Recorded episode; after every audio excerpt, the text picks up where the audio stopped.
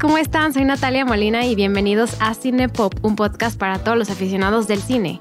En Cinepop cada semana hablamos de una película o de una pequeña selección de películas y con ayuda de un invitado vemos todos los datos curiosos y nos metemos a fondo a todos los temas. Hola, bienvenidos a Cinepop. Yo soy Fer y estoy aquí con Nat. Hoy hicimos un cambio de dinámica y decidimos que yo empezaría hablando en el podcast porque siempre lo hace Nat y dice que ya no sabe cómo empezar y ahorita intentando es más difícil de lo que parece. Pero aquí estamos y estamos muy emocionados de la película que vamos a hablar. Y sí, bienvenida Nat. Saludos, Fer, para que no sea hola 500 veces. Saludos, Fernanda, ¿cómo estás? Eh, estoy súper feliz de grabar este episodio. Ay, qué emoción, hay tantas cosas que hablar. Perdón si este episodio es más largo de lo normal, quizás nos tardemos más porque hay muchas cosas que hay que analizar, pero nada, feliz de seguir eh, analizando películas para los premios de la Academia. Y pues bueno, bienvenidos a otra semana más de Cinepop. Este es nuestro tercer episodio del año, así que estamos súper contentas las dos de estar aquí otra vez. Eh, y pues bueno, Fer, platícame cómo has estado, ¿Cómo ves la carrera ahorita de los Óscares? ¿Quién crees que vaya a ganar mejor película? ¿Cómo estás viendo ahorita la carrera hacia los premios de la Academia? No tengo idea. La verdad es que creo que de las primeras veces que veo la lista de películas y no tengo la menor idea cuál va a ganar. Eh, algo me dice que puede que la película que vamos a hablar hoy, Poor Things, sea una, la ganadora de mejor película. O sea, siento que es un buen candidato para este premio y hay posibilidad. ¿Tú, tú piensas que tiene posibilidad de mejor película? Mm, yo pienso que está en lugar número dos.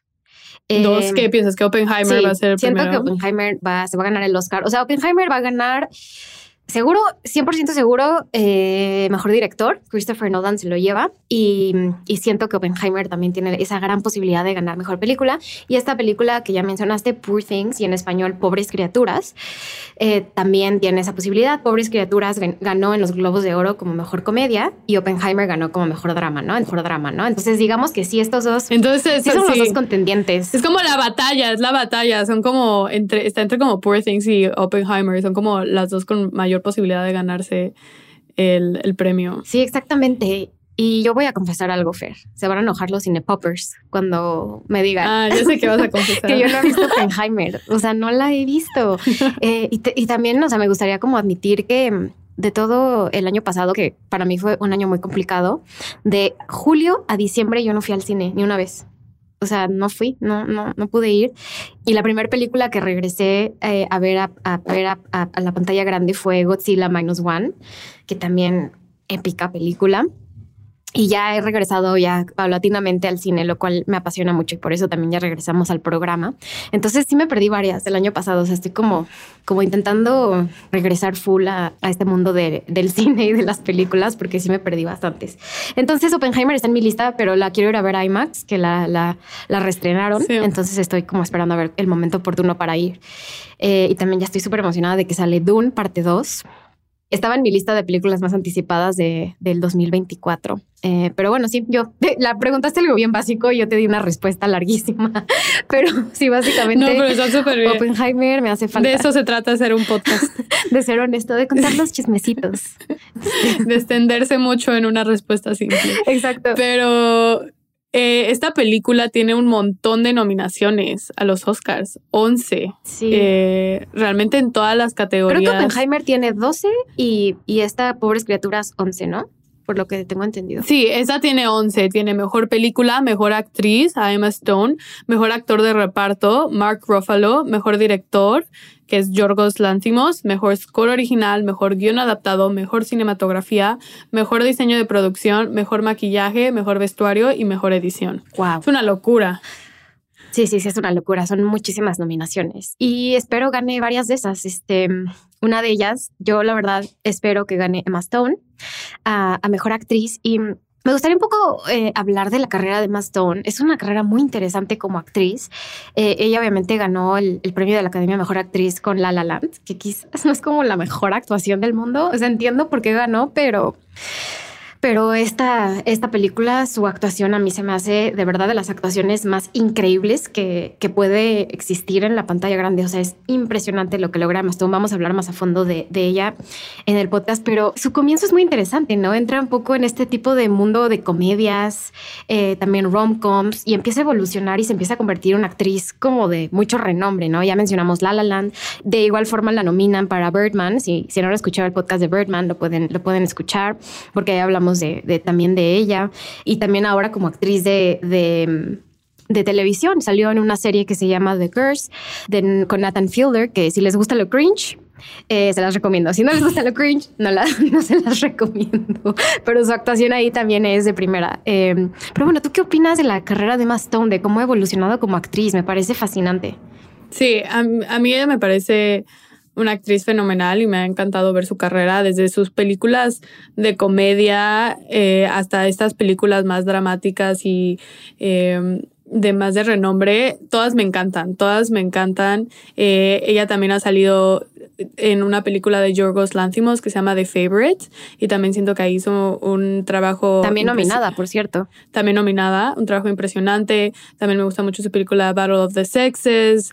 Em, a, mí, a mí ya me encanta en Zombieland. Sí. O sea, Zombieland, la 2, mm, pero la primera es genial. O sea, es, es que es muy graciosa. O sea, su forma de, de hacernos sentir como si estuviéramos viendo a una amiga platicar. Eh, no, sé, no, sé, si te transmite eso, ¿no? Como es muy natural, es muy natural su actuación. Sí, cae muy bien. Y yo, bueno, yo crecí con la película de ECA, me acuerdo que desde, o sea, desde como adolescente me encantaba esa película, entonces como que Emma Stone ocupa un lugar muy especial en mi corazón y me encanta ver las películas que está haciendo ahora y siento que este es el comienzo, a pesar de que ya tiene una carrera bastante larga, o sea, le queda todavía un camino enorme por delante y estoy muy emocionada por ver, o sea, qué va a hacer después de esta película, porque subió la barra a un nivel muy alto, muy, muy alto. Sí, estoy, completamente de acuerdo. O sea, también ha estado en, en cosas como Spider-Man. Y de igual forma me gusta mucho, por ejemplo, Crazy Stupid Love, Ah, con Ryan, con Ryan Gosling. Es súper divertida esa película y es muy graciosa.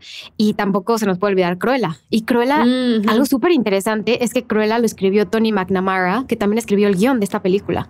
Sí. ¿No? Entonces ya, y creo que es la tercera vez que trabaja con Tony McNamara y pues está muy interesante, ¿no? Cómo pasa del papel de Cruella a este de Bella Baxter en, en Pobres Criaturas. Y pues bueno, o sea, yo también estoy súper emocionada y de verdad, de verdad espero que gane el premio porque... Yo creo que lo va a ganar. Ay, de verdad espero. Estoy ya en la, en la próxima semana son los, los Saga Awards, que son los, los premios que se otorgan los actores entre ellos del sindicato de actores. Entonces yo creo que ahí se va a determinar si Emma Stone, si gana, yo creo que tiene gran posibilidad de ganar el Oscar. Si no gana y se lo dan a Lily Gladstone, ahí ya puede estar como más competido. Sí. Quiero mencionar de, igual de, de, forma muy rápida también a Mark Ruffalo y William Defoe. También yo creo que de los actores más reconocidos que, que existen. Y curioso, los tres americanos y en esta película hacen un acento británico, lo cual a veces, o sea, creo que en esta película hace sentido en temas que vamos a hablar cuando hablemos de, de la estética de la película. Eh, pero pues Mark Ruffalo a mí me encanta. O sea, me fascina. Le acaban de dar su estrella en Hollywood. Ves que le, les van ah, dando actores sus estrellas en el Hollywood Walk of, Walk of Fame y estaba Jennifer Garner eh, hablando de que ella le encanta el Mark Ruffalo de los rom-coms, ¿no? Que es la película de, sí. 13 Going on 30 y... Sí, yo de chiquita también amaba esa película. Sí, o sea, yo la puedo ver y ver y... y sí, un súper como comfort movie. Y me encanta eso de Mark Ruffalo, que en verdad ha hecho de todo. Y él mismo en entrevistas ha dicho que por eso quería tomar este papel en, en Pobres Criaturas, porque quería algo diferente, ¿no? O sea, sí, fue Hulk por muchísimo tiempo, eh, estuvo en papeles de comedia, sí ha estado en dramas, pero nunca en nada, en nada como esto, ¿no? Como un personaje tan complicado.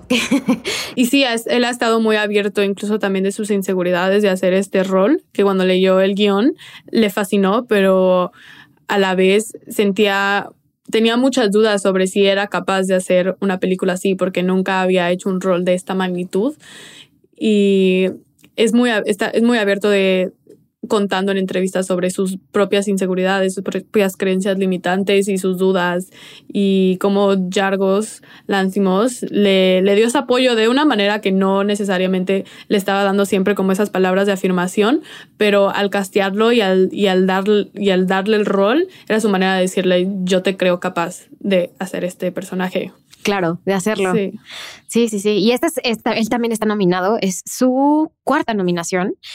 Eh, yo no sé si es su mejor, es su mejor este, actuación, la verdad, eh, pero bueno, está nominado. Y William Defoe, igual, yo creo que William Defoe es mi actor favorito. O sea, me encanta. Es mi actor favorito, me encanta. Es un actor carismático que igual puede hacer cosas de superhéroes, como lo vemos en, en las originales de Spider-Man, que sale del villano, a papeles como de películas como un poco más independientes, como cuando hablamos de The Florida Project. ¿Te acuerdas? Que su actuación es, muy sutil, pero, pero es muy buena. Y, y, me encanta que él de verdad escoge todo tipo de proyectos. O sea, es, es tan cambiante su forma de ver los papeles que a mí me, me, encanta, me encanta, me encanta William Defoe. Este, otra de mis películas favoritas es em, bueno, sí, Spider-Man como que me siento que eso, eso le dio como una fama extra, ya era bastante famoso, ya había tenido nominaciones a la academia y todo, pero después de eso, no sé, salen cosas como Inside Man de Spike Lee, eh, sale la voz de, The Fantastic Mr. Fox, o sea, con Wes Anderson. Sí, muchos de Wes Anderson. Sí, y luego también salen comedias románticas, o sea, un poco de todo. Este, y pues sí, me encanta. ¿Tú, tú qué opinas de, de William Defoe en general y su carrera? Se me hace un personaje, bueno, no, un actor que puede hacer personajes muy excéntricos y muy raros y muy diferentes y únicos. Sí, porque tiene una cara extraña, ¿estás de acuerdo? O sea, él, mismo, él mismo dice eso, que hay una entrevista que tiene con Pedro Pascal donde le dicen que su cara siempre era como étnica. Exacto, su cara es, es muy extraña y te la, la puedes visualizar en muchos personajes raros y únicos y siento que el papel de Godwin le cayó como anillo al dedo. Genuinamente no me imagino a otro actor haciendo este personaje, o sea, está escrito para él y, lo, hace impresionante. Y el maquillaje que le hicieron eleva su actuación a otro nivel.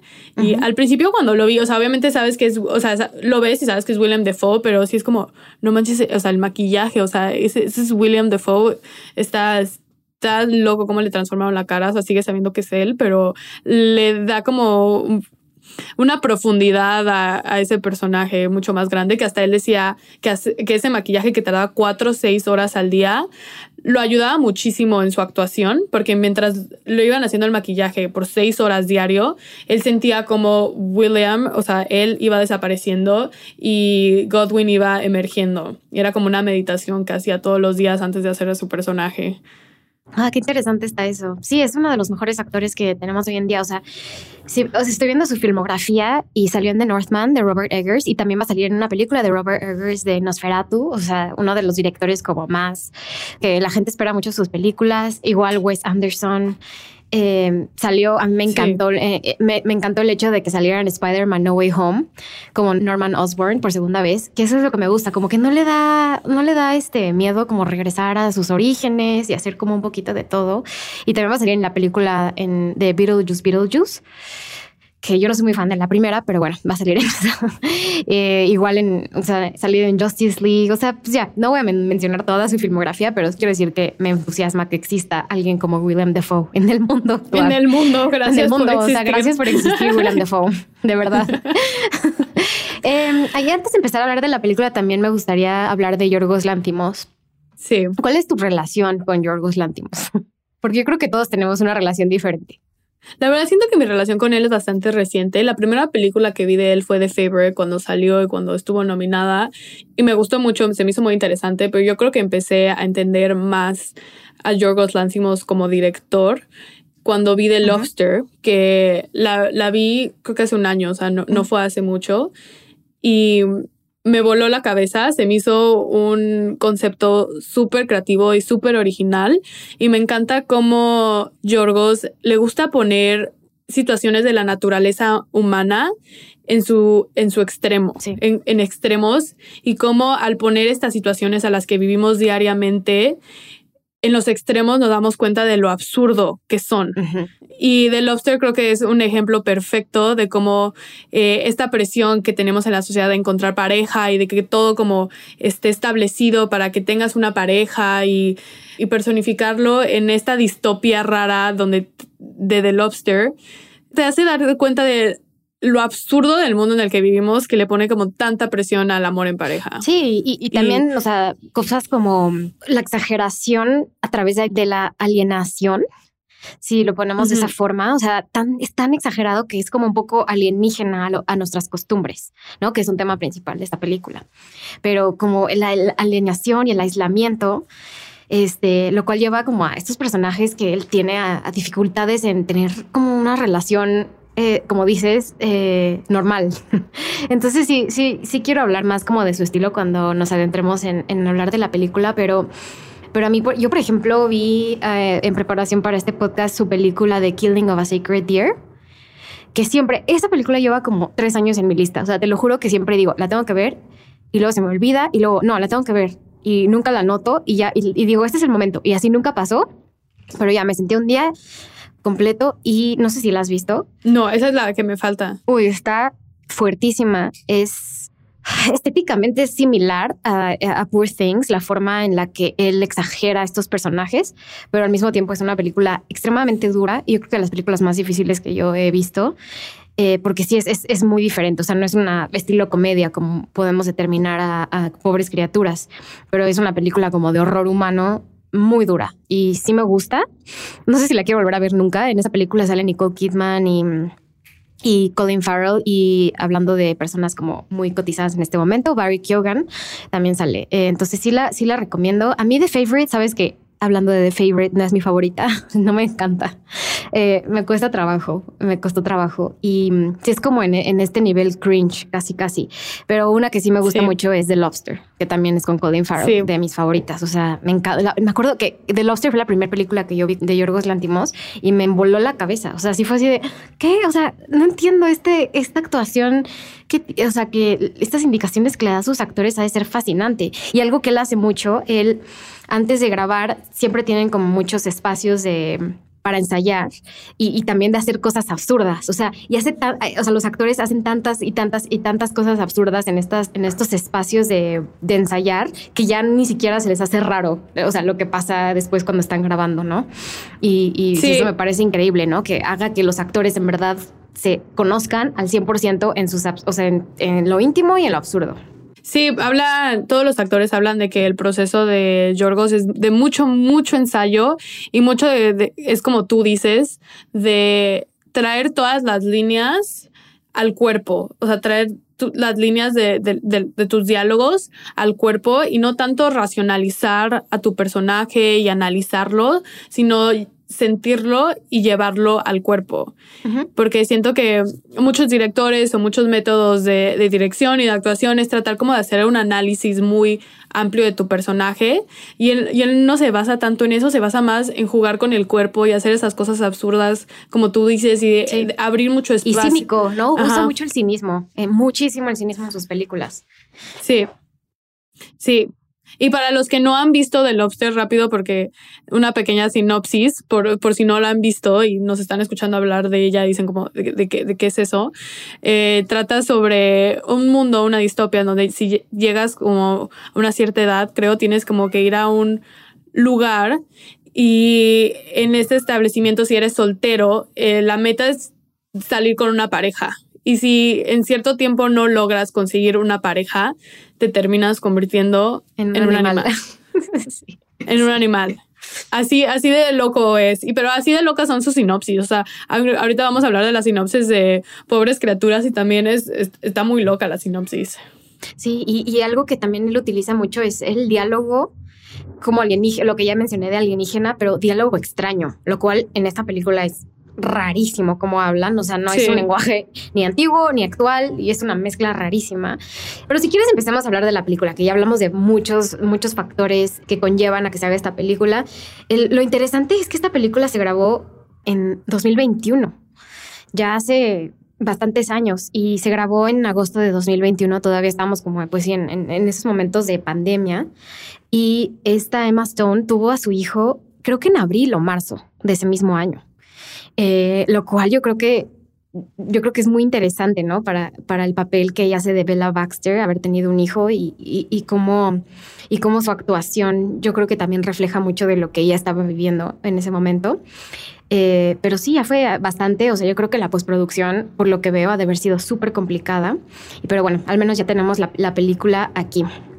Este, Fer, ¿cuál fue tu primera impresión? O sea, como ¿cómo describirías la película en tres, cuatro líneas a alguien que no la ha visto, ¿no? Por si, si están escuchando este podcast y no la han visto, ¿qué, qué dirías? Ay, qué complicado.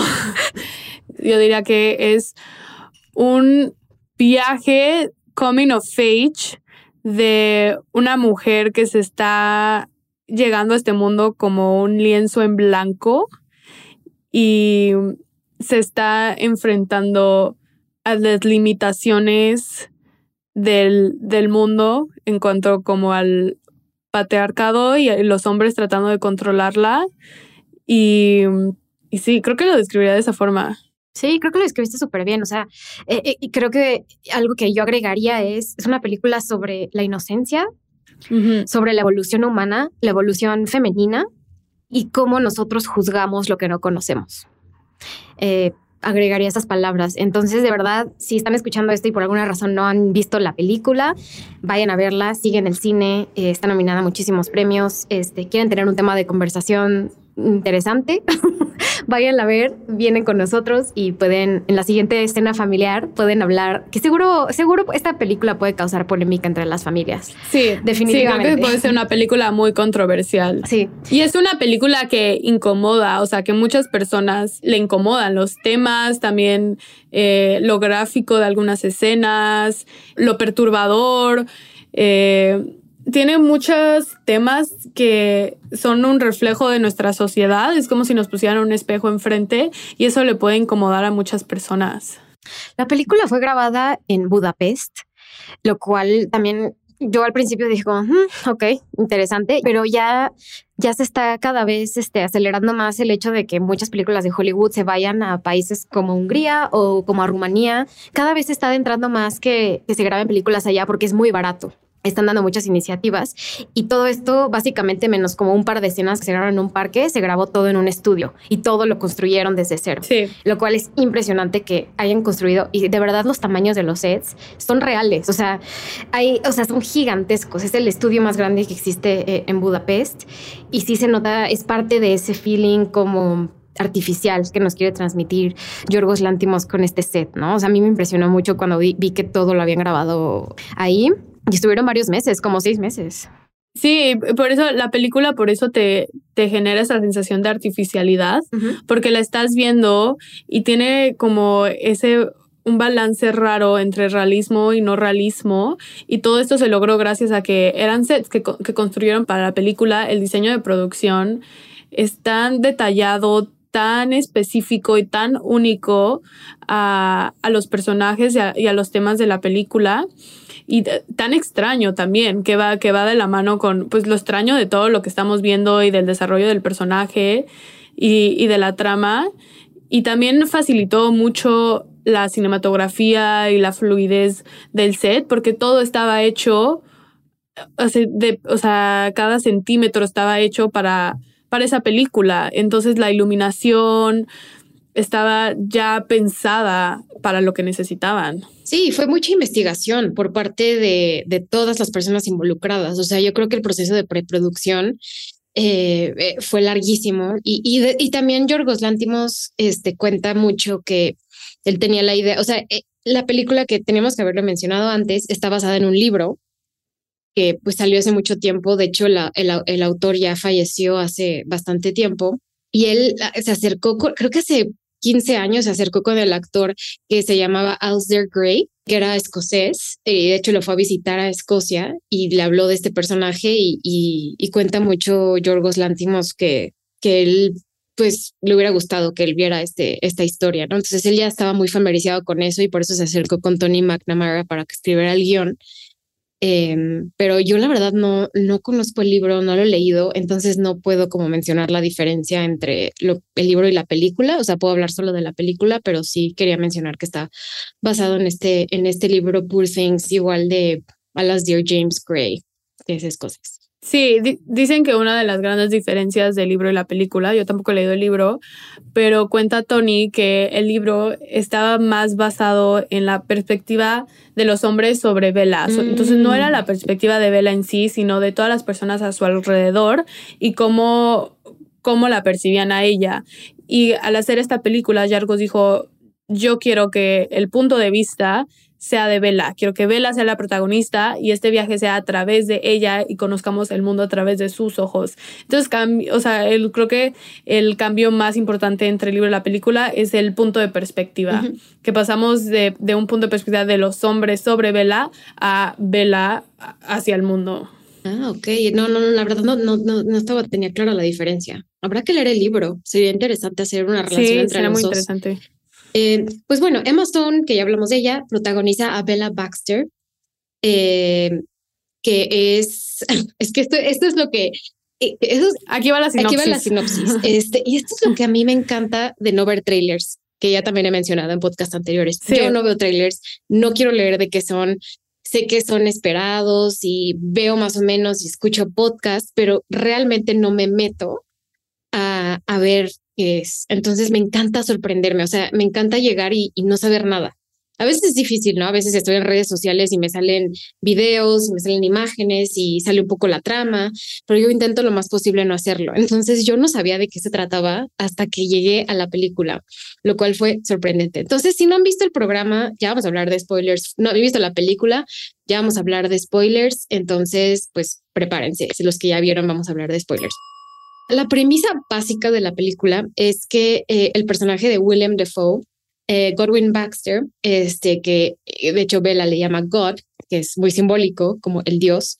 Sí. God la encuentra, pues ella se ah, vemos la primera escena, vemos que esta mujer se suicida, se avienta a un lago y, y, y vamos revelando poco a poco que, que Godwin la rescata ella estaba embarazada y lo que hace él es quitarle el cerebro al bebé y como ella ya estaba como en un deterioro, digamos, este, ya, ya estaba muerta, ¿no? Sí estaba muerta, ya estaba muerta, le... Sí, o, sí, sí, o sea, y, o prácticamente muerta, pero sí, ya, ya no había mucha, o sea, él dice que tal vez pudo haber intentado salvarla, pero dijo, ¿quién soy yo para jugar con la vida o la muerte? Eh, entonces, si ella decidió morir, le voy a conceder ese deseo. Entonces, por eso es que decide más bien salvar al bebé mm. y ponerle el cerebro a ella. Ya desde aquí vemos que esto es completamente absurdo, ¿no? Que sí, es, completamente absurdo. es lo superficial de la película, que también es parte de la estética de la película. Entonces le pone a, esta mujer que encuentra embarazada, le pone el cerebro del bebé. Es que está, o sea, no, perdón que me río, pero es que es absurdo. O sea, eso no pasa. Es que sí es absurdo. O sea, sí, completamente absurdo. Es un, la verdad es que es una premisa que nunca había escuchado y wow, qué, qué creatividad. O sea, mis respetos al, al escritor del libro porque Sí, que obviamente tiene eh, inspiración en Frankenstein, ¿no? Uno de los clásicos de la literatura y también de, de, del cine. Eh, le pone el bebé, al, el, cerebro del bebé a ella. Y pues, ¿qué pasa? Nosotros ya entramos en un mundo donde vemos a una señora, a una joven, pues, joven señora, chaborruca, ¿no es cierto? Una joven. Con la mente de un bebé. Con la mente de un bebé en sí. Entonces es una señora con cuerpo de señora, pero realmente es, tiene la mente de un recién señora, nacido. la misma edad que yo, y así llorando. es una ¿Te jovencita. que me pasó el otro día, me da mucha risa. El otro día fui a una clase de ejercicio y me senté afuera y había una chavita como hablando, me estaba preguntando cosas, me dijo, ay, la clase, ¿has venido por primera vez? Y yo, no, es la primera vez que vengo. Y me dice, es que aquí vienen puras señoras de 30. Y yo, yo tengo más de 30, niñita. Yo tengo 30 años. Y me dijo, no, pero tú te pero bueno, pensó que te... Yo, ok, gracias. Te, te, dio un cumplido y te insultó en, en una misma oración. Exacto, a la vez, la, a la vez, exacto.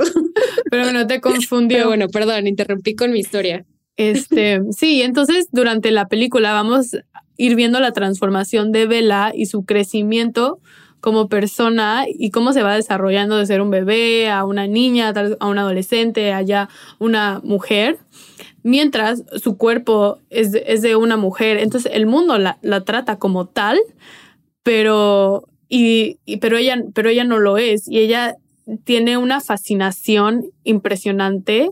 Es, la personificación de la curiosidad. Todo le genera muchísima curiosidad, de todo quiere aprender, todo quiere conocer y va con el mundo como un lienzo en blanco, tratando de absorber todo y entender todo y también es inocencia pura, es inocencia pura que el mundo y especialmente los muchos hombres, específicamente Duncan, tratan de aprovecharse de eso, de esa inocencia, de esa, ese lienzo en blanco, ese historial que ella tiene que, sin culpa y sin prejuicios, eh, tratan de aprovecharse de, de ese... De la inocencia. Sí, de esa mujer que no tiene condicionamientos sociales. Ella no, no, no ha tenido 30 años de condicionamiento social para decir, ah, esto se tiene que hacer, esto no, esto es políticamente correcto, así, estas son eh, las maneras de comportarse en sociedad, esta es la forma que tengo que pensar, así me tengo que vestir. Ella no tiene nada de eso, ella es nada más un ser libre que actúa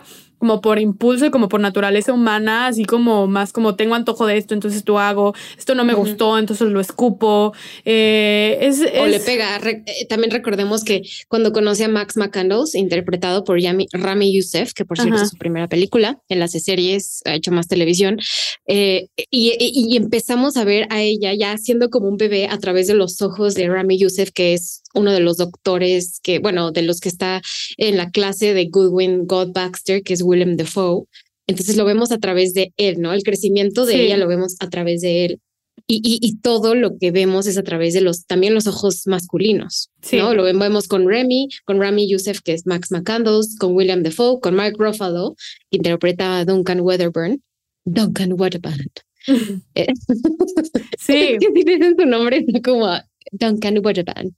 Y de alguna forma todos los hombres, todos los hombres en su vida tratan de, de, controlarla de mayor o menor escala, pero tratan de conseguir algo de ella. Sí, sí, sí. O sea, es, es, es, es, impresionante la relación que tiene con cada uno de ellos. Eh, que quizás hablando de las cosas temáticas, me gustaría tomarlo, llegar hasta el final. Por cierto, ¿tú sabías que Margaret Qualley salía en esta película? No, o sea, hasta que la vi. Yo también, yo así de como, ¿qué? Sale Margaret. Sí. Se me hizo súper interesante verla ahí. O sea, es un papel secundario, pero me pareció chistoso. Sí, o sea, hasta que lo vi como, ah, mira, pero no, no tenía idea. Yo también, igual que tú, no había visto el trailer de esta película. Yo generalmente sí veo trailers, pero no, cuando vi esta película no lo había visto. Entonces también fue como sorpresa completa. O sea, todo fue sorpresa de qué trataba. Yo no sabía nada. Entonces, eso fue una muy buena experiencia. Sí, sí, sí. Yo lo del cerebro, o sea, como que a veces veía, sí veía clips ahí, o sea, sí salían cosas, ¿no? sé, no sé, por ejemplo, en los globos de oro o en los premios, que ya sabes, te muestran como una escena o en los comerciales te muestran los clips, como que yo así más o menos veía, pero no entendía bien qué estaba pasando.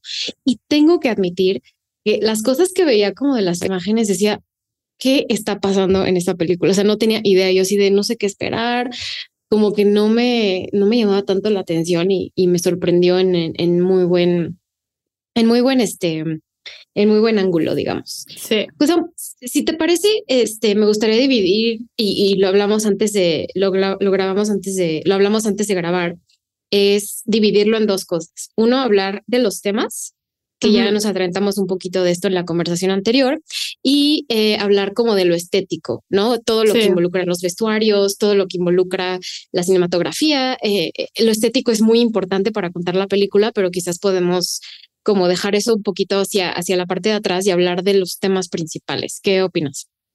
Sí, me parece súper bien. Y podemos, creo que una, algo que nos puede guiar para hablar de los temas principales es justo como la película está dividida en en lugares. Eh, entonces podemos, a través de esos lugares, podemos ir observando la transformación de Bella y cómo ella va cambiando y, va creciendo. Gran parte de la transformación de Bella la vamos a ver con su caminata y su lenguaje. Entonces, al principio, cuando la, cuando la conocemos en casa de Godwin, es, es, es, un bebé, o sea, en su mente es un bebé, entonces tiene una caminata muy específica y muy única a ella, pero es, pues está aprendiendo a caminar, está aprendiendo a tomar control de su propio cuerpo. Así como, como, como, cuando somos bebés y poco a poco aprendemos a agarrar conciencia de nuestro cuerpo. Entonces tiene esta caminata mm, como de, casi como de, de, de pato. Eh, y tiene sí, como de un bebecito que apenas está empezando como de lado, como tú. Exacto, de lado que, se que se tambalea, sus pisadas son como grandes y muy este eh, como con mucha, como con mucha fuerza, como, como que cada paso le cuesta trabajo. Y, también tiene un lenguaje muy específico, eh, juega mucho así, hace, mucho hace muchos ruidos, como que está aprendiendo a vocalizar. Y también su vestuario, su vestuario es una de las formas en la que vamos viendo su evolución. Entonces cuando está en la casa de Godwin, usa muchos camisones, como mucha ropa floja y vaga e, e, infantil. Sí. Y la verdad es que sucede muy rápido, pero uno como de, yo creo que de los puntos detonantes cuando está en casa de Godwin es cuando empieza a cobrar más conciencia sobre su cuerpo y específicamente sobre el placer y empieza a masturbarse eh, en, en, la, en su cama. Y ahí es como cuando empezamos a observar que hay incluso se empieza a masturbar también en, en cuando está en, la, en, la, en el Sí, en el comedor. En el, en el, comedor, porque ella piensa como, ay, te voy a enseñar algo que descubrí increíble. Ella no piensa que eso es algo íntimo. Exacto, porque como es una, es una niña, o sea, tiene la mente de niña, ella no tiene prejuicios, ella no tiene condicionamientos sociales, ella no tiene ningún historial de culpa, ella nunca eh, la han adoctrinado, le han dicho como, esto está mal, deberías avergonzarte de tu cuerpo, no deberías sentir esto. Ella solo se toca y siente rico y dice como, ah, qué padre, quiero descubrirlo más, quiero explorarlo, le genera mucha curiosidad. Entonces por eso no tiene como ningún tipo de vergüenza ante el tema y es al revés el mundo el que se escandaliza y todos como, ¿qué? No, ¿qué estás haciendo? No sé qué. Pero aunque se escandalicen, ella no, no adopta esa culpa y nunca la adopta. Nunca la adopta, aunque se va dando cuenta poco a poco que el mundo considera que su sexualidad como algo malo o como algo que la ensucia, ella no deja, ella no cambia su opinión respecto al tema y mantiene como esa inocencia y esa pureza en cuanto a su sexualidad. Y regresando un poquito antes de como cuando sigue siendo un bebé en, mentalmente, eh, que ella ve a Godwin como es la única persona que básicamente ha conocido él y la señora que que le ayuda a Godwin, que es como su papá, como la figura de Dios, quien la crea, él, que él está desfigurado de la cara eh, y, es una consecuencia que vamos, vamos entendiendo que su papá también hizo muchos experimentos en él, ¿no? Entonces van como esos experimentos desde él, desde que era joven, desde que era niño, hasta cómo experimente él con Bella, que la ve como una hija, pero él desfigurado de la cara, Bella siempre lo ha querido, o sea, ella no ha conocido algo que es diferente a él. Ella ha conocido la comodidad porque casa de Godwin eh, vive bien, dentro de, dentro de lo que cabe, o sea, tienen un jardín, una casa grande, ella tiene un cuarto muy bonito y ella siempre ha vivido eso. Entonces, para ella, Godwin es bello. O sea, ella no conoce a alguien diferente, es su papá. Y le tiene un amor profundo. Sí. Durante la película tengo sentimientos muy encontrados contra Godwin, pero eh, al principio me costó un poco de trabajo entender, por ejemplo, por qué no la deja salir. Y luego vas entendiendo que ella es inocente, pero los demás no la ven así. Sí. Y, veo cómo la protege. Quizás de todos los personajes masculinos que, que salen en esta película, él sí la protege, la crea. O sea, el hecho de que él haya creado a Bella Baxter, o sea, el nombre que le dio Bella Baxter y no el nombre que ella tenía anteriormente, pero ella es Bella Baxter gracias a él. O sea, es como un tema muy fuerte. Sí, y por eso es, es una metáfora o es, es como muy, muy puntual y muy a propósito que ella le dice God, o sea, Dios, porque es su Dios, o sea, tal cual, él, él la creó, él le dio forma, es la invención, es el experimento, es es la criatura de, de Godwin, así como Frankenstein con su criatura, es Godwin con su criatura, que es Bella Baxter. La única diferencia es que Frankenstein termina aterrorizado de, de su criatura y la, termina completamente aislando, aislando y alineando del mundo. Aquí pasa un poco al revés. Godwin está enamorado de su criatura. Godwin está enamorado de Bella, está completamente fascinado con ella y la quiere tener cerca. O sea, la quiere, la tiene, está muy aferrado a ella y no la quiere soltar. Entonces, como el punto definitivo de esta película es cuando Godwin suelta a Bella y la deja irse y la deja conocer el mundo por ella misma. Que si quieres podemos, en este momento es cuando gran parte de la decisión de, ella de irse es porque nos presentan a un personaje que se llama Duncan. Y Duncan, interpretado por Mark, por Mark Ruffalo, Él es el que mm, es un personaje que sus intenciones no son las correctas. No tiene buenas intenciones con Bella. Para nada. Él representa, él representa la maldad. Él representa cómo los hombres se aprovechan de las mujeres inocentes, de las mujeres bellas, porque sí que sí quiero decir, Bella Baxter, em, Emma Stone, es, es hermosa y en esta película se ve exótica, o sea, se ve su cara, su cabello, sus ojos, sus cejas, o sea, eh, eh, no sé si es como la actuación de Emma Stone, que sí, pero también la forma en la que ella se adentra a ser Bella es impresionante. O sea, es un personaje bello, no solo por sí la belleza física, pero lo, la belleza emocional. Sí. yo creo que es, es por eso esta actuación es increíble. O sea, Emma Stone logra algo que muy pocas personas pueden lograr, que transmite su belleza a través de su personalidad. Sí, sí, y por eso todos los hombres a su alrededor están enamorados de ella, porque están enamorados de, su inocencia, de su curiosidad, de su fascinación al mundo, y, y, pues Duncan usa esa inocencia para aprovecharse de ella, y especialmente esta curiosidad que ella tiene por la sexualidad y por, y por el sexo, él, él aprovecha para terminar acostándose con ella y aislarla de, de Godwin y todo lo que, que ella conoce. Y ahí es cuando también vemos un cambio en, en los colores. Porque cuando estamos en, en la casa de Godwin todo es blanco y negro. Y ya cuando ella sale y se va a explorar el mundo, eh, todo es de, colores y unos colores súper brillantes, súper saturados, con muchísimo contraste. O sea, es realmente como el, el opuesto de, de, lo que habíamos visto de todo blanco y negro. Y Ah, no mencionamos eso. Sí, pero ahorita lo mencionamos en la parte estética, pero es importante. Sí, sí. ahorita nos adentramos un poco más a lo técnico de, de los lentes que usaron y el, porque esta película fue grabada en film, o sea, no sé, hablamos más de eso más adelante, pero en cuanto como al simbolismo y lo emocional, eh, tiene mucho sentido que cuando a Bella se le abre el mundo y conoce todo lo que hay afuera de la casa de Godwin, el mundo se pinta de colores. El mundo tiene texturas, el mundo tiene eh, tonos, sabores. sabores, todo. Y especialmente con estos sets que crearon, que el primer, el primer lugar donde van es a Lisboa.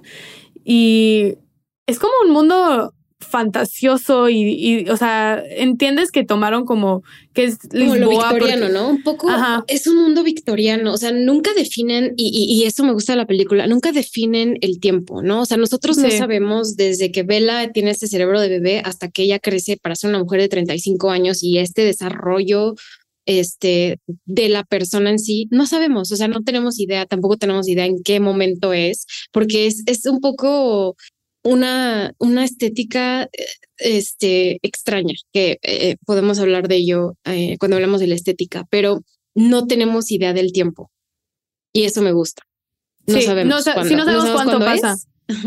pero sí es una crítica, yo creo que un poco a la época victoriana eh, de Inglaterra. Sí, pero y, pero a la vez los sets no están hechos, no están como apegados a históricamente, o sea, se ven como sets futurísticas, pero de la misma época se ven sets de época, y especialmente con el vestuario que es muy victoriano. Entonces dices como, ok, sí están como en los 1800, pero a la vez el set se ve súper futurístico, como si fuera un Lisboa del futuro. Entonces, eso está muy interesante porque crearon como un propio mundo, o sea, este mundo existe dentro de esta película y tú lo aceptas y no lo cuestionas y te sumerges por completo. Exacto, eso, eso, es, eso es esencial, o sea, tienes que dejarte llevar, no cuestionar. Porque si empiezas a cuestionar, ¿y cómo hace sentido que la niña de repente se hace un cerebro? O sea, no, adéntrate al mundo. Sí, es una pérdida de tiempo, sí. Exacto. Sí, te tienes que sumergir. O sea, no me gustaría compararlo con una película de superhéroes, pero pues los superhéroes tú sabes que hay una persona como Hulk, hablando de Mark Ruffalo, que es verde y se hace grande porque así es. Y es lo mismo con esta película. Sí, exacto. O sea, como que hay que experimentarlo. Sí, y cuando estamos en Lisboa es cuando ella empieza a explorar más su sexualidad. Antes la había explorado ella sola en la masturbación y ahora la está explorando con Duncan y lo hace desde una manera muy juguetona y con, con mucha como, pues sí, como infantileza, o sea, como con mucha curiosidad e inocencia, como hemos mencionado ya varias veces. Y también se empieza a vestir más con... Deja de usar estos camisones y empieza a usar ropa más victoriana, más de señora, con estas, este, eh, hombreras muy grandes, mangas, muy grandes. Pero alguna vez, pero de todas formas hay algo que está raro. O sea, la ves y sus vestuarios te llaman la atención y resaltan porque combina cosas que no necesariamente van juntas y mezcla muchas piezas. Y una de la manera que la describía la diseñadora de vestuarios es, es como si una niña está jugando con el closet de su mamá y se está probando de todo tipo de cosas y no la sabe combinar, no sabe qué va con qué, pero ella está divirtiéndose y probándose cosas del closet de su mamá. Y así es como se siente el vestuario de, de Bella en esta época en Lisboa. Oye, hablemos de... Eh, eh, Bella deja la casa del papá, también deja al personaje de, de Remy Youssef, eh, bueno, el personaje de Max McCandles, que es el doctor, que es un personaje que al fin y al cabo termina siendo un aliado sí. en la película, ¿no? Es alguien que también se enamora de Bella, definitivamente, se enamora de su inocencia, se enamora de su belleza, se enamora de su personalidad. Y yo creo que más que otra cosa se enamora de su personalidad. Sí. Porque le dice eh, God, el personaje William Defoe, le dice, ¿por qué no te casas con mi hija? O sea, hace sentido que te cases y que vivas aquí con nosotros, que era una de las condiciones. Y él, o sea, él dice que sí. Pero en el momento en el que Bella conozca a Duncan, el personaje de Mark Ruffalo, que le llama la atención por el sentido sexual y de la aventura también, o sea, de, de conocer y salir, porque era lo que Bella quería salir. Sí, necesitaba eso. Necesitaba eso. Él, él dice como sí, o sea, como que sí se, sí, como que está sacado de onda porque él sí la quiere de verdad, pero la deja. Y, sí, eso es muy bonito. Es, es, muy bonito, la deja experimentar porque sabe que ella tiene una personalidad que apenas está empezando a experimentar la vida. Eh, y, eso, eso me gusta mucho de ese personaje. Entonces, ¿qué pasa, no? Se la lleva Duncan y aquí vemos el despertar sexual. Vemos el, el despertar sexual de Bella, que incluso se muestra en la película. O sea, vemos eh, eh, escenas eróticas, escenas de amor, escenas de, de placer, este, que es normal también en una persona que está descubriendo su sexualidad. O sea, todos vivimos eso, o sea, experimentar la sexualidad es esencial en la vida tanto de las mujeres como de los hombres o las personas que no se identifican con un, con un género, ¿no? Es como puede pasar en todo tipo de personas. Y ese, e, e, en eso lo vemos, en, sobre todo en la parte de Lisboa, ¿no? Como su, su, su experimentación sexual, que también me parece muy interesante que el hecho de que ella creció como en Londres, ¿no? Londres sí fue, fue una de las ciudades más avanzadas en su momento, sobre todo en la época victoriana, pero se van a Lisboa, que es como un lugar sexy, donde es bonito, está al lado de la playa, es un clima más agradable, y, y ahí es donde ella experimenta eso, que es donde la película se vuelve en color. Y, y, y, también empieza, hay un momento donde Duncan está dormido y ella sale y empieza a caminar por las calles y empieza a ver lo que, o sea, experimentar lo que es vivir. Sí, sí, es como su mundo se está abriendo, o sea, de la nada ya eh, tiene, se le abren todos los horizontes. Y, y Duncan también, mientras ella más conoce, Duncan se empieza más a frustrar con ella, porque mientras ella conoce más, Duncan la puede controlar menos. Y esto se ve más a fondo en el barco, porque después de, de estar en Lisboa, se van a un crucero, a un barco donde ella claramente está evolucionando de una forma muy rápida, porque no solo está experimentando sexualmente, sino también eh, o sea, físicamente en el sentido de ver, entender, oler, conocer, ver el mundo. Y, entonces él dice, ay, no, esto está peligrando, ¿no? Mi niña inocente está creciendo. Exacto. Y, y en este barco conoce, hace dos amigos, una señora y un, o sea, una señora mayor y un señor. Y ellos los, la introducen a libros de filosofía y ella empieza a aprender mucho del mundo y se empieza a interesar y empieza a estar más, o sea, empieza a pasar su tiempo leyendo y leyendo y leyendo libros. Sí, desarrollo intelectual, ¿no? Como que primero es lo físico y luego lo intelectual. Exacto. Entonces empieza a tener más conciencia sobre, sobre el mundo, empieza a generar conciencia social, empieza a desarrollar sus propias opiniones sobre ciertos temas y empieza a rebelarse ante Duncan y empieza a encontrar sus propias creencias y a contradecir a Duncan y su, su nivel acelerado de educación va en camino con su desapego hacia Duncan y eventualmente su independencia. Entonces, mientras más aprende sobre el mundo, más desapegada se vuelve de Duncan y más empieza a ser Duncan a un lado y esto lo frustra mucho porque Duncan se aprovechaba de ella por su inocencia y por su poca experiencia en el mundo. Y mientras ella va desarrollando esta experiencia, Duncan empieza a perder su agarre en ella, empieza a, sentir que se le escapa, que ya no la puede controlar. Y, esto lleva como a un punto climático eh, cuando, cuando llegamos a Alexandria. Sí. o sea, si quieres, sigue, sigue explicándolo, porque lo estás explicando de una forma muy, muy asertiva y muy bonita. y bueno, y cuando llega Alexandra es donde conoce el sufrimiento humano por primera vez. Entonces, hasta este punto, Bella vivía en, su burbuja, en una burbuja de privilegio, donde siempre había tenido una vida cómoda, siempre había tenido todo lo que necesitaba, sus necesidades básicas siempre habían estado cumplidas. Y de la nada, eh, uno de su, amigo, que se me fue el nombre del personaje. sí, que em, literal es un amigo, es como, es, e, es uno de los personajes que a él solo, o sea, que solo se convierte en una amistad, no hay nada más, no hay nada sexual, es como alguien que tiene más conocimiento de la vida, mm, mm, diferente a lo que tiene Duncan, ¿no? Que Duncan es un perverso, básicamente. Es, ajá, es un perverso narcisista que nada más le importa el mismo. Y en el barco eh, conoce gente interesante que le abren la perspectiva de, de muchos temas sociales y resulta que a Bella le interesan estos temas sociales. Entonces, cuando su amigo la, le enseña el sufrimiento humano, le enseña a la gente pobre, le enseña a la gente que se está muriendo de hambre, que está desnutrida, que, que están muriendo, ella se aterroriza. O sea, entra en una crisis, empieza a llorar, entra en una paranoia, eh, está descontrolada con, con este dolor, empieza a sentir como dolor profundo por primera vez. Y ese dolor viene del sufrimiento ajeno. O sea, desarrolla una gran empatía hacia los demás y empieza a unirse a causas, empieza a querer encontrar formas de ayudar y este y tener un propósito para mejorar el mundo. Entonces, lo que ella la palabra propósito me encanta porque sí, es es y esto es algo esencial en de lo humano, ¿no? Como encontrar un propósito de vida, ya sea ayudar a los demás, o sea, entender el mundo, o sea, trabajar para vivir, o sea, como que los propósitos o tener una familia, creo que es una muy buena palabra.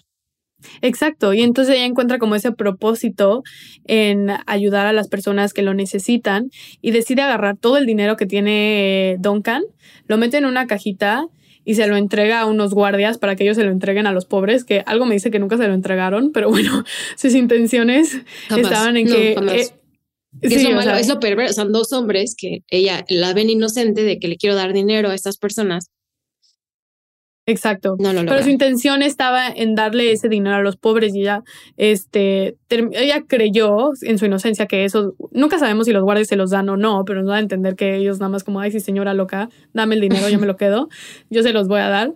Pero ella cree que ese dinero pues, fue para, los, para ayudar a los pobres y, y ella encuentra mucha satisfacción en hacerlo, pero a la vez sigue muy afectada, o sea, sigue muy afectada por, por lo que vio. Y hay una escena hermosa, hermosa, que a mí, o sea, cuando la vi en el cine yo dije, ¿qué es esta belleza?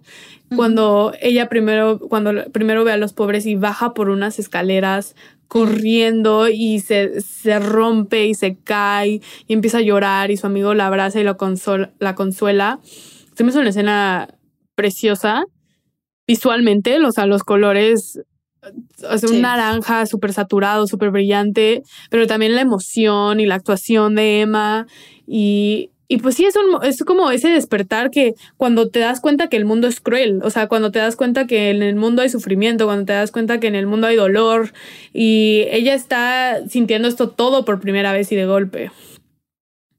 Y justamente es una parte de ella que no había experimentado. Ella, digamos, creció eh, en casa de Godwin. Nunca vio, nunca la dejó salir. Sí salieron esa vez que fueron al parque y ella quería experimentar, pero realmente ella no había visto el lado pues, oscuro de la vida. Sí. Hablemos, de, hablemos eh, de la, digamos que la siguiente parte es en París. Sí. ¿No? Eh, que para mí fue la parte que reflexioné más. Pero quiero saber, quiero saber tu, tu impresión. A mí me fascinó la secuencia de París.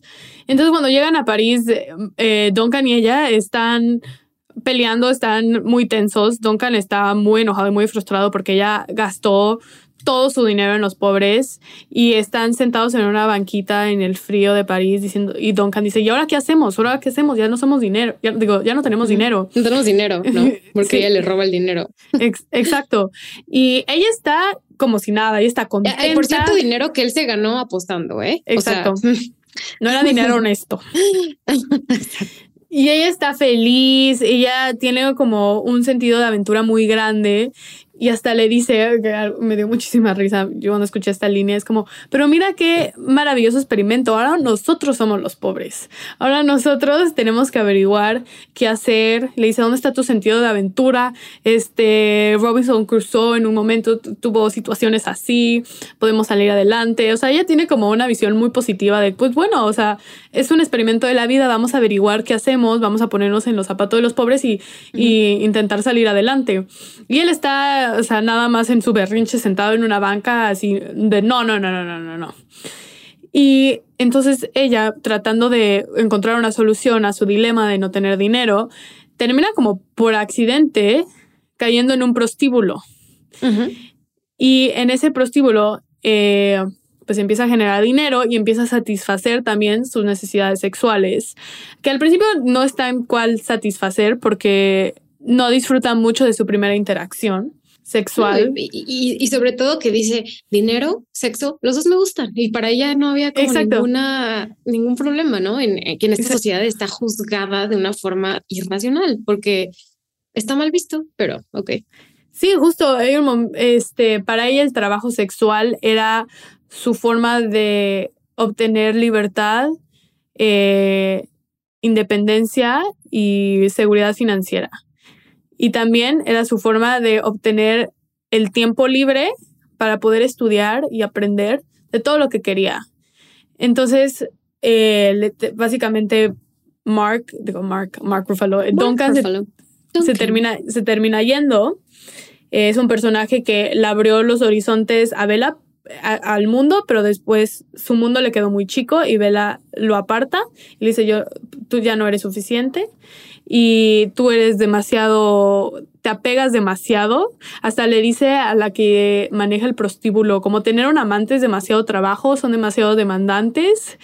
Prefiero nada más venir aquí, prostituirme, obtener sexo que me gusta, obtener dinero y pasar mi tiempo libre leyendo y aprendiendo del mundo y cambiando el mundo para mejor.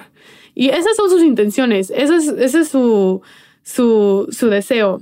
Y ya entonces aquí entramos en una secuencia donde vemos cómo va a tener sexo con, con muchos, muchos clientes en el prostíbulo y las interacciones que se me hacen que la retrataron de una manera muy chistosa, muy, muy curiosa y y una, una, una, secuencia que podía ser muy difícil de ver y muy perturbadora, sí sigue siendo escenas bastante gráficas, pero termina siendo una, una secuencia de escenas muy divertida. O no sé qué pensaste tú. No, completamente.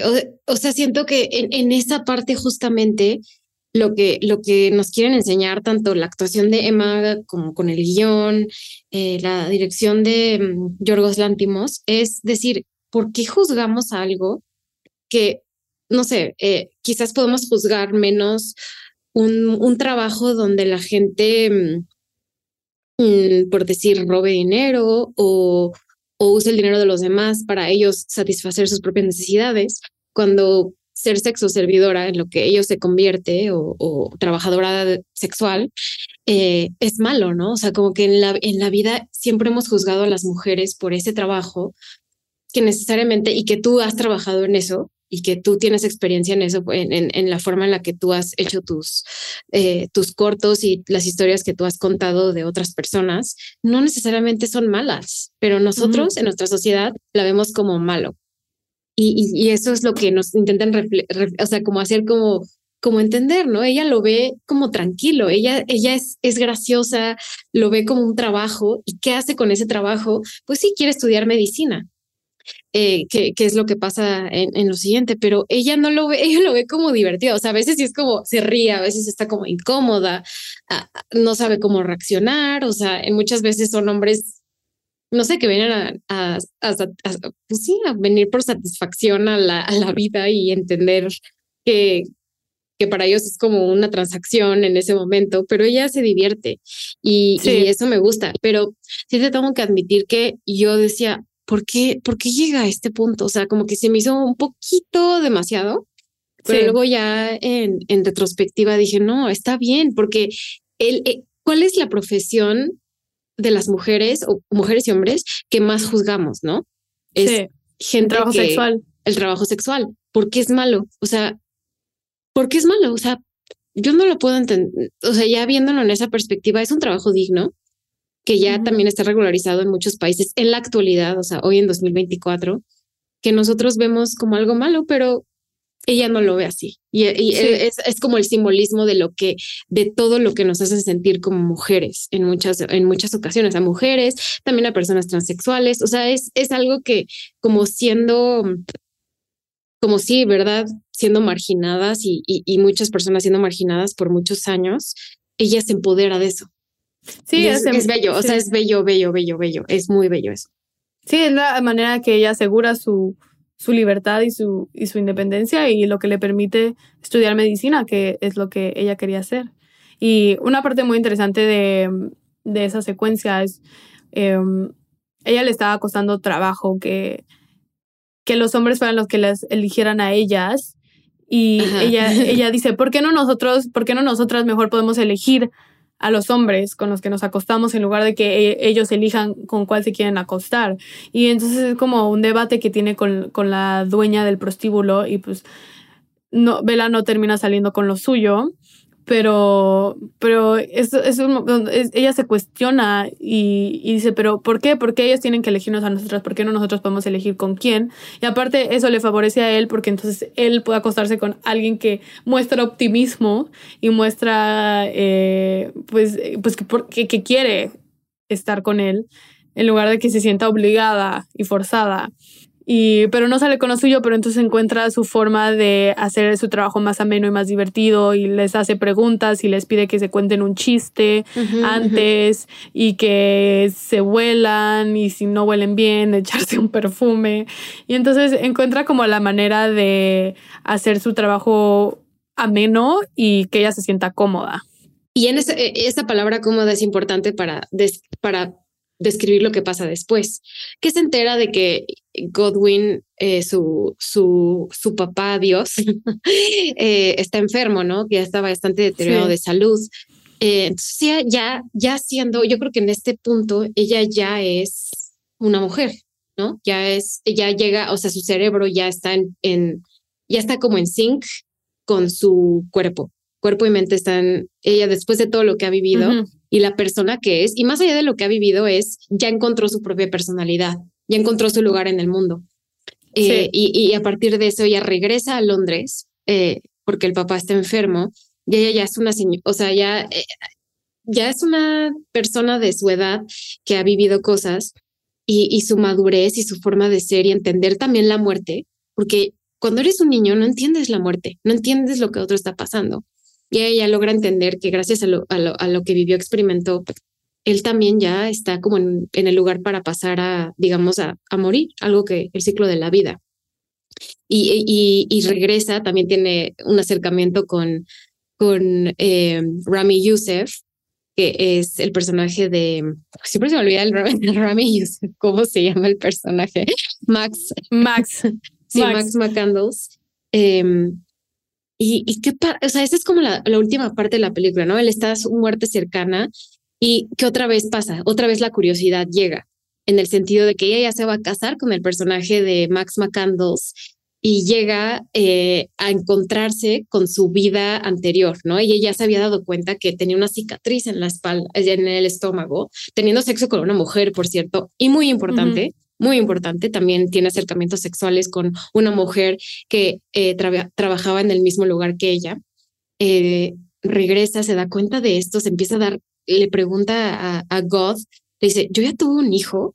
ella quiere entender lo que vivió ella. Y para mí esta es mi, mi escena favorita. O sea, ella regresa un poco a su vida, quiere saber quién era ella, porque se da cuenta que ella había muerto. Y God le explica, o sea, te puse el cerebro de un hijo que tú tenías. Eso es, es fuertísimo, o sea, es... Sí, o sea, tienes el cuerpo de tu mamá, básicamente. Eso es fuertísimo. Entonces ella ya está a punto de casarse con, con Max y, y llega eh, y, llega la persona con la que ella estaba casada, que en este caso es el actor Christopher Abbott, que, eh, que, su personaje es Alfie Blessington. Gracias a que, a que Mark Ruffalo, Duncan Weatherburn los delata, le cuenta al, al esposo y entonces ella le da curiosidad y dice, quiero saber qué vida tenía mi cuerpo antes de esto, mi mamá, ¿no? Como la vida que yo tenía y se va un tiempo a vivir con, con este Alfie. ¿Y, y qué pasa? Eso, eso Ay, no, es que esta película tiene tantas cosas, de verdad, por eso este podcast está tan largo. Y, y se da cuenta de por qué su mamá se suicidó. O sea, termina entendiendo por qué su mamá se quiso suicidar y lo logró. Eh, porque su esposo, o sea, el esposo de, de su mamá, su papá, era un hombre súper abusivo, súper violento, súper controlador, súper posesivo. Eh, y sobre eh, cruel y el cruel. trato a las otras personas era terrible. Ella se dio cuenta realmente quién era terrible. ella antes. Sí, se dio cuenta de los horrores de la vida pasada, digamos que de, su mamá, pero de, de, su cuerpo, o sea, no sé, de ella y de su mamá de alguna forma. Eh, y dice, o sea, tengo que salir de aquí, tengo que salir de aquí, esto ya no me late, no me gusta, no es para mí. Y termina en un enfrentamiento donde le termina disparando en la pierna al, a su esposo o al esposo al esposo de ella. de su mamá. Exacto. Su papá. De ella o de su mamá. A su papá le termina disparando a su papá. es súper cañón y le terminan poniendo el cerebro de una cabra. O sea, le hacen un experimento para poner el cerebro de una cabra. Y aquí es donde realmente te empiezas a cuestionar un poco a dónde llega, o sea, cuál es el límite de estos experimentos que están creando, o sea, dónde marcas la línea, dónde está lo moral y lo ético. Y a pesar de que era una persona cruel, o sea, es justificable ponerle el cerebro de una cabra. Y también cuando ella regresa, nos damos cuenta que Godwin hizo otro experimento con otra niña y este y hay otra niña que tiene cierto, que... Ajá, que es Margaret Qualley que tiene el cerebro de, de, de, un bebé entonces ahí también es como dices como y, y y, o sea, y es, es, o sea, es correcto. Hasta ella dicen, o sea, ya tienen Escucha otra. tu gatito. O sea, ¿por qué hicieron otra? no, pero está bien, ábrele. ¿Cómo se llama tu gatito? Leo. Leo. Está llore y llore. Perdón, mi gato quería ser parte del Déjalo podcast. que participe. Conducido por Fer, Natalia y Leo. Exacto. Y bueno, y entonces, eh, eso ya te puedes a, cuestionar qué, qué tan éticos son todos estos experimentos que están haciendo y dónde, dónde está el límite. Y, y también si, si Bella termina convirtiéndose en Godwin de alguna forma y es ella la que va a seguir continuando con estos experimentos. No, es, es, es fascinante. O sea, el, el, círculo que, al que lleva esta película a mí me, me impresiona tanto, ¿no? Que ella, ella ya entienda lo que, lo que vivió su papá, que en ese sentido es God, su abuelo también, que estaba completamente involucrado también a hacer en experimentos humanos. Y, y, y que termina, o sea, termina en una posición donde ella tiene el control de todo tiene el control del ex esposo, que es, que es este Alfie, eh, eh, tiene una relación que no sabemos adentro como qué significa con, eh, con Max McCandles, que es el doctor. E igual en, en la escena final vemos ah, que también está con su amante, quizás pareja, no sabemos, o sea, está al lado de ella, que, que te deja mucho a, pensar que a lo mejor ella decide no tener mm, como orientación sexual. Quizás ella le gustan los hombres y las mujeres, les gusta el sexo con las mujeres y los hombres. Mm, te lo deja abierto y es, y es, y es importante porque es decir, el placer humano da igual. Si el placer te lo da una mujer, un hombre, tú mismo, no sé, como que, como que eh, eso también me encantó, me encantó ese final. Es de, realmente eh, leyendo ya un libro, tomando su martini con su, este, es, no sé, es más increíble. o sea, me gustó mucho el final. Sí, ella ya encontrando su, su, camino y entendiendo quién es ella en este mundo. Y entendiendo su, que ella es intelectual, le gusta lo físico y, y, todo. Em, tenemos poco tiempo porque llevamos mucho en el programa, pero me gustaría tomar los últimos 10, 15 minutos para hablar de lo estético, ¿no? Que lo dejamos un poco aparte. Em, esta película tiene una estética muy particular, ¿no? Porque ya la historia, o sea, nos metimos en la historia, pero no nos metimos en, en, cómo se cuenta la historia, porque también la forma en cómo se expresa es relevante para entender los personajes, la forma en la que se crea. Por ejemplo, ¿tú crees? Tengo una duda. ¿Tú crees que si esto se hubiera relatado ahorita en el año en el que estamos, 2023-2024, se hubiera entendido de la misma forma? No creo. Yo creo que hubiera mucho más prejuicio para Bella Baxter. Incluso el director dijo en una entrevista que el mundo no estaba listo para Bella Baxter hace unos años. O sea, el mundo no estaba preparado para una mujer así, una mujer eh, así de libre, una mujer que expresa su sexualidad de esa forma, que, mm, sea, que es así de, de independiente y de que no sigue ninguna que no sigue las normas sociales y que ella inventa su propio camino. O sea, el mundo no estaba preparado para una mujer así.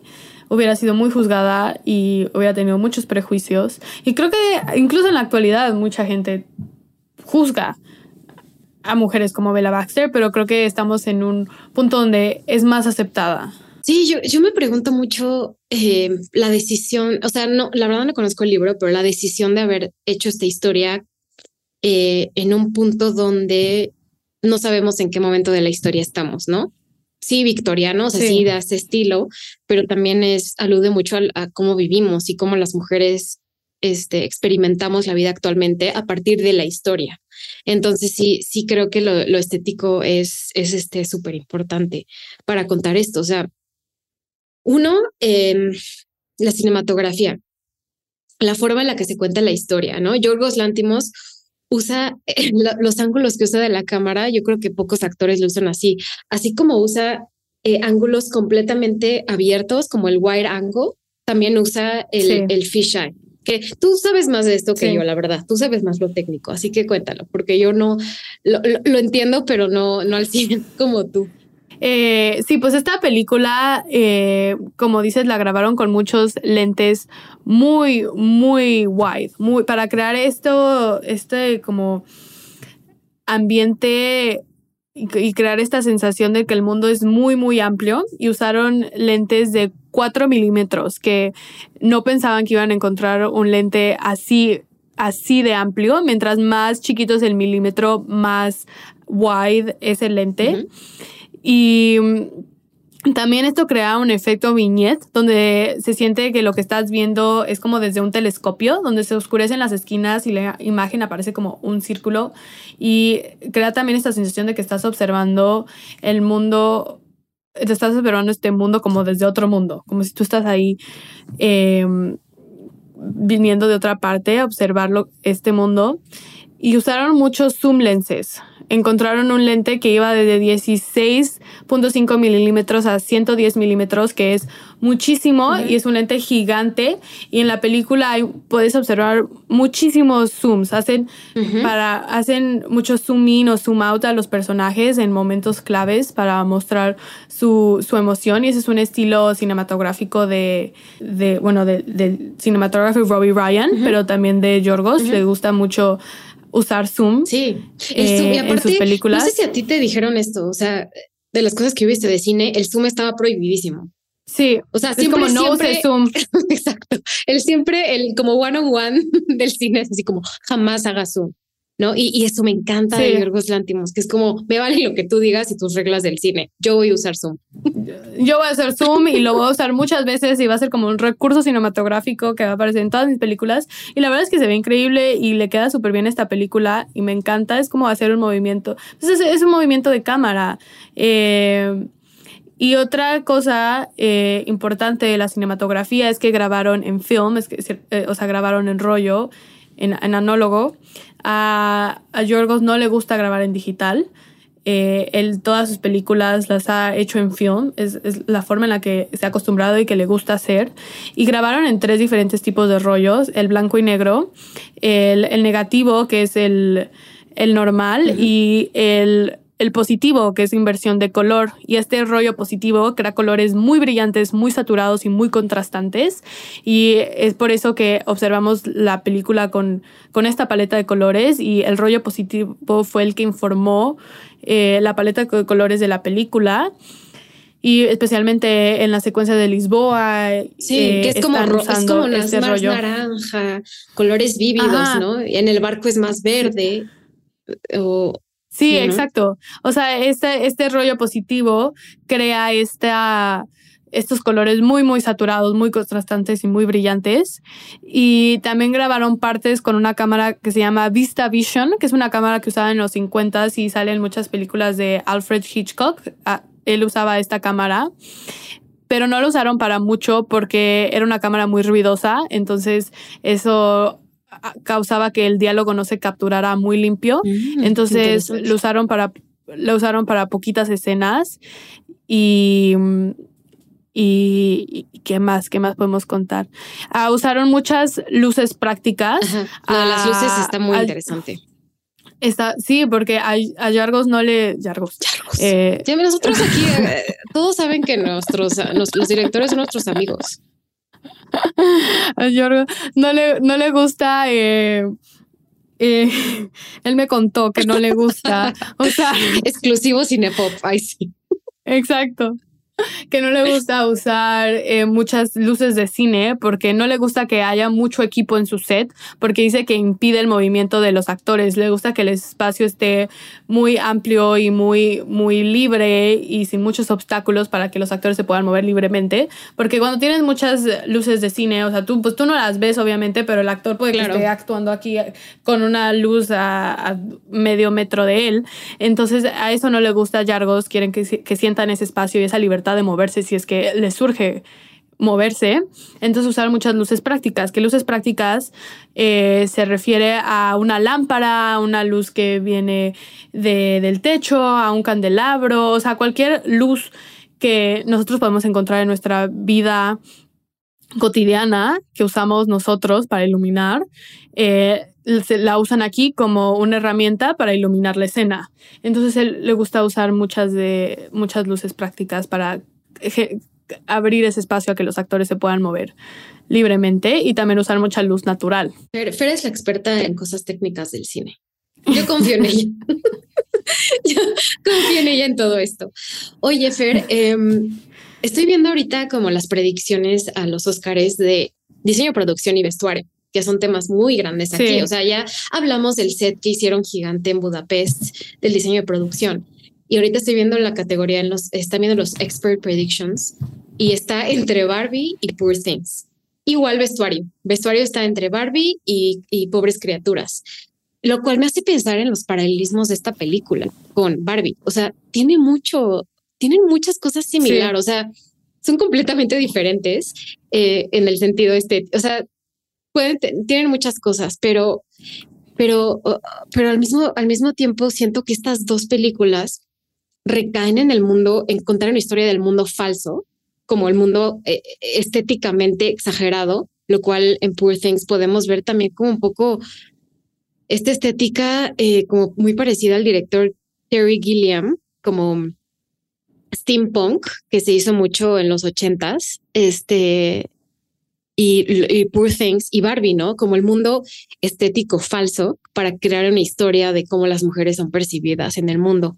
Y lo mismo en, diseño y producción está muy dividido entre Barbie y Pobres Criaturas. Está Barbie, Barbie, o sea, está complicado. O sea, quizás gane Barbie, quizás gane la rivalidad. es la rivalidad igual en vestuario. Entonces te quería preguntar, ¿qué de, ¿quién crees que gane? vestuario y quién crees que gana diseño de producción en los Oscars? Yo creo que diseño de producción, es que sí está complicado porque el diseño de producción de Barbie también es impresionante. Los dos están muy increíbles. Los dos literal fue crear sets desde cero y crear un mundo desde cero. Eh, Sí, porque en Barbie crean todo, crean la casa, crean el mundo, crean todo Barbieland. Y, lo mismo con esta película. O sea, todo lo que tú ves es un set, excepto la escena del baile, es lo único que es lo que El baile, no hablamos del baile. Sí, el baile es escena icónica. Ay, la música, tampoco hablamos de la música. Exacto, ese también era eso. Pero a ver, hablamos, ya que estamos en, la, en el término de la música y el baile, la música es, es también te incomoda.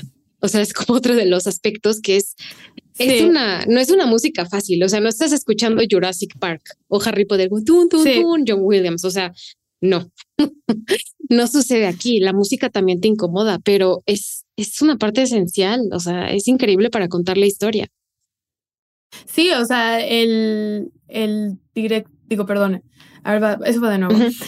Sí, el, el, el, que compuso el score se llama Jerkin Fendrix y él quería que la música creara una sensación de que hay algo fuera de lugar, inusual, incómodo.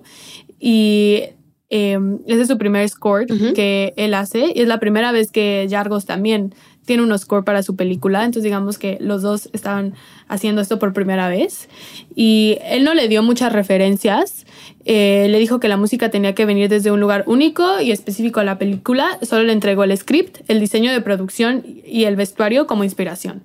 Entonces el propio diseño de producción, que es lo que veníamos hablando, y el vestuario, inspiró la, la música, inspiró este mundo. Eh, y eh, se compuso casi el 95% de la música antes de que grabaran. Entonces había momentos donde ponían, cuando estaban en rodaje y cuando estaban grabando, ponían las canciones para meter a, los actores a, a, personaje y a este mundo. Me llama mucho la atención justo a este compositor Jeskin Fendrix, que creo que es un nombre artístico, porque realmente se llama Jocelyn Dent Hooley y es británico. Eh, tiene un nombre muy extraño pero sí me, me pareció fascinante la combinación justo entre vestuario, música, o sea, es una película que vive en su propio mundo, o sea, todo y, y, no es tan no es tan simple crear tu propio mundo, o sea, eh, crear tu propia atmósfera, tu, o sea, la forma en la que ya hablamos de Lisboa, el barco, que el barco sí tengo que admitir que no fue mi parte favorita, siento que eso sí se veía demasiado exagerado, que se usaran, usaron muchas pantallas LED. Eh, sí pero, pero igual dice a los cielos. Sí, los cielos eran pintados. Sí, muchas veces, sí, eso a veces me costó un poco de trabajo, pero aún así me gustó. Y, o sea, regresando al diseño de producción que eh, igual está, ah, perdón, vestuario, igual está entre Barbie y Poor Things. ¿Quién crees que gane? Vestuario, yo creo que, es que también está bien complicado. yo también, o sea, no sé, no sé. Yo siento que va a ser Poor Things. No sé, porque el vestuario de Barbie también era. Pero es que es muy distinto porque Barbie estaba agarrando, o sea, tenían ya las referencias del vestuario de Barbie y lo estaban replicando y replicando de una manera muy, muy apegada a lo que es. Tal vez sí tomaron algunas libertades, pero era más retratar lo que ya existió para dar ese sentimiento de nostalgia. Y Poor Things era crear todo desde cero. era, un jugar mundo y tener como. Era un mundo libre, era campo libre. Entonces eh, siento que son dos vestuarios que los dos están extremadamente bien hechos, pero uno viene desde completa creación desde cero y otro viene de replicar algo que ya existe. Y no creo que uno sea mejor que otro, o sea, los dos son válidos. Uno es tomar referencias, otros hacerlo sin referencias pero no sé, hay algo del vestuario de Poor Things que me mantenía, o sea, pegada a la pantalla diciendo, wow, estos colores, wow, estas texturas, wow, estas formas. Yo, ¿sabes qué creo que va a pasar? Aunque no estoy 100% de acuerdo, siento que vestuario se lo va a llevar Barbie. Eh, que es la, o sea, es de Jacqueline Duran, que también ya ha ganado premios anteriormente, ella ha hecho vestuarios como para The Batman, para Spencer, o sea, ella tiene como un poquito más de experiencia, La Bella y la Bestia, o sea, ella ha hecho muchísimas cosas, Pride and Prejudice, Atonement, o sea, Jacqueline Duran es como muy famosa, entonces creo que puedo volver a ganar. Y siento que en diseño de producción sí va a ganar Pobres Criaturas. A ver qué pasa, ¿eh? No, no, no apuesten por lo que nosotros decimos, es solo especulación. Oye, la, la quiniela de este año va a estar buena, ¿eh? Sí, no, es que las películas están, están buenas. Oye, Fer, tenemos poco tiempo. Este, como les dijimos, grabamos mucho tiempo, pero este, ¿hay algo más que quieras agregar? Eh, yo creo que no, creo que realmente hablamos de todo y ya no les, ya no quiero que este episodio sea eterno porque podría ser eterno, podríamos seguir aquí hablando, pero solo como última nota, esta es una película que recomiendo mucho, quiero volver a ver, solo lo he visto una vez y quiero volver a verla Yo porque también. siento que es una película que la captas por capas y tiene tantos mensajes y tanta profundidad y tantos simbolismos que vale la pena verla varias veces porque una no basta porque hay mucho que se te escapa la primera vez que la ves. Sí, sí, sí, Entonces sí. siento que es una película que vale la pena volver a ver y yo tengo ganas de volverla a ver. Sí, yo también. Eh, en Letterboxd le di cuatro estrellas y media.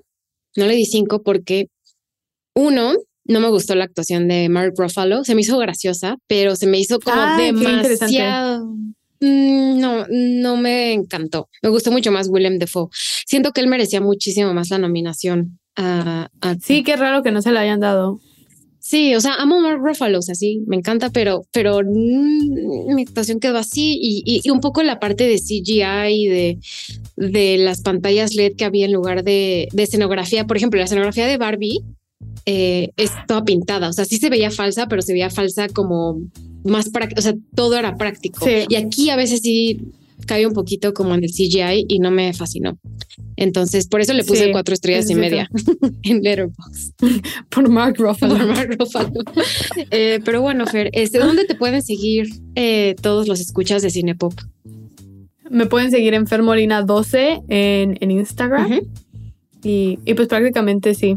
Eh, No, y- ahí es mi sí, yo también, eh, natalia.molina en Instagram y pueden seguir a Cinepop en Spotify, Apple o donde sea que escuchen podcasts. Eh, y mándenos reseñas, mándenos mensajes si tienen algún comentario.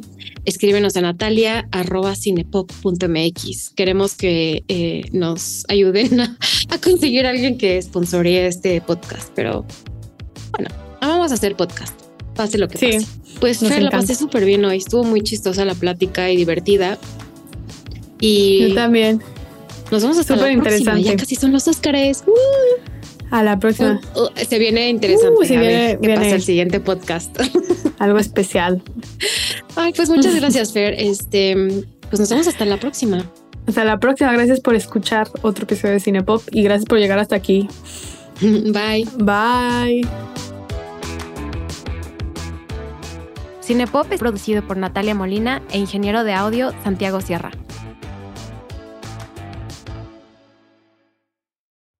Por cierto, antes de que sigamos, hoy hubo un temblor horrible. ¿En serio? Ves que descubrieron una falla de Ah. placas tectónicas aquí en Miscuac. Y entonces últimamente hay un buen de temblores por aquí. Hoy en la mañana eran como las seis y media. Y ya yo estaba soñando con mi amor eh, Numa, o sea, Enzo. Qué risa. literal, o sea, literal estaba soñando con él de que era mi novio. Y de la nada terremoto.